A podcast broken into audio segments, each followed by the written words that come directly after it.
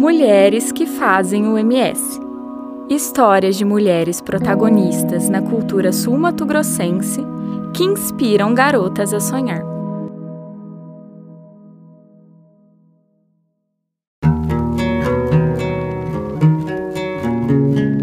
Lídia Baís, pintora.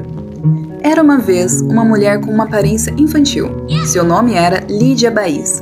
Ela foi uma importante artista plástica do Mato Grosso do Sul. Uma mulher muito inteligente, talentosa e com um jeitinho misterioso.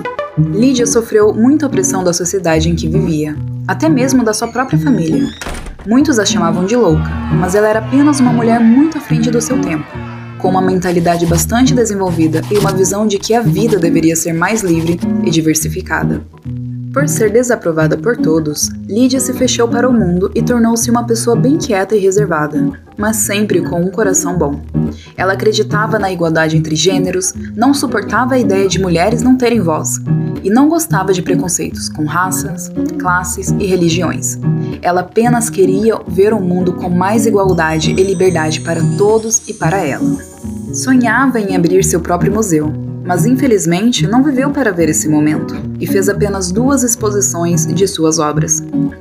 Em vida, não teve seu talento devidamente reconhecido, mas hoje, Lídia Baís está eternizada na história e muito viva na cultura de Campo Grande, cidade onde ela viveu e que está moldada por sua personalidade. 1900-1985